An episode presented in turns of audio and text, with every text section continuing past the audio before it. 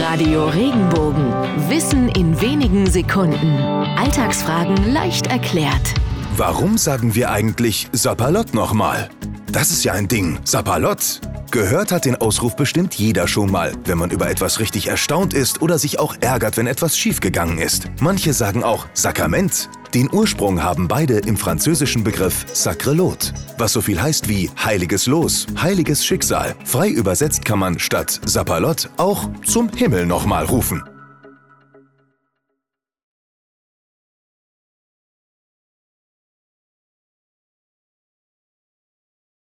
Wenn dir der Podcast gefallen hat, bewerte ihn bitte auf iTunes und schreib vielleicht einen Kommentar. Das hilft uns sichtbarer zu sein und den Podcast bekannter zu machen. Dankeschön.